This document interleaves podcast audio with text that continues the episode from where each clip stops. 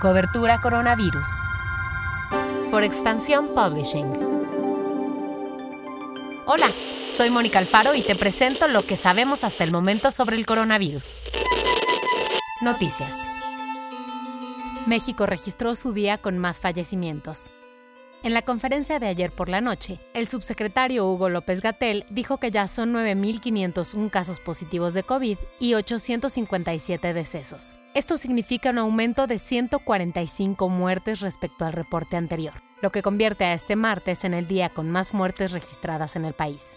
También en la conferencia de ayer se presentó un chatbot que responderá tus dudas por WhatsApp este chatbot fue desarrollado por la tecnológica mexicana YaloChat, en alianza con Facebook y la Secretaría de Salud, quien previamente aprobó todas las respuestas que te enviará el personaje Susana Distancia. Para comenzar a usar este servicio debes enviar un mensaje de WhatsApp al siguiente número. Toma nota: 55 86 33 85 89. ¿Te lo repito? 55 86 33 85 89.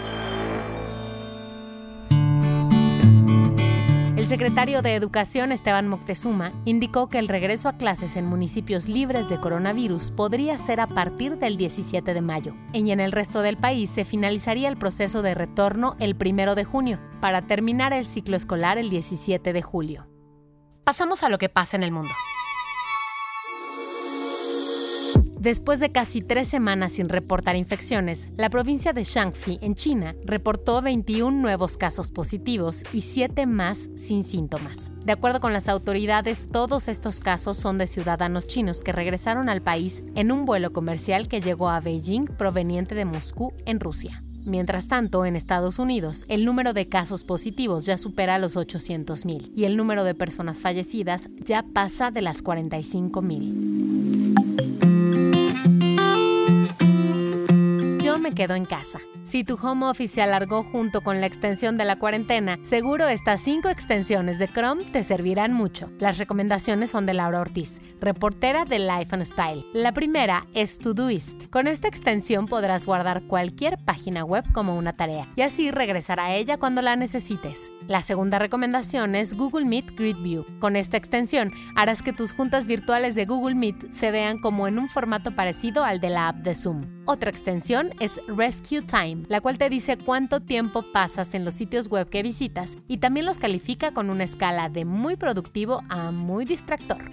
En cuarto lugar, te recomendamos Stay Focused. Con esta extensión puedes determinar los minutos que puedes pasar al día en sitios como Facebook, Twitter o YouTube. Y cuando hayas alcanzado ese límite, Stay Focused bloqueará el acceso a ese sitio por el resto del día. Y si eres de los que vive con 20 pestañas abiertas, checa The Great Suspender. Esta extensión funciona en segundo plano, por lo que no absorbe la memoria de tu computadora. ¿Quién dice que para viajar y para disfrutar es necesario salir?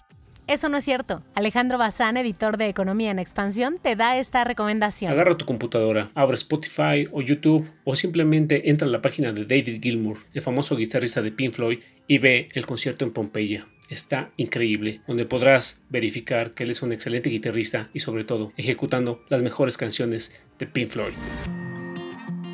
La fragilidad de Morena se debe a que el movimiento se conformó con tres ingredientes, idealistas, feligreses y cuervos, y los cuervos ya se están yendo. Esto lo escribe nuestra columnista Viridiana Ríos. Lee su texto AMLO crió cuervos y ahora, que puedes encontrar en política.expansión.mx diagonal opinión. Si estás en home office, recuerda no sobrecargarte y diseñar una rutina para organizarte mejor. Cuídate mucho. Nos escuchamos mañana.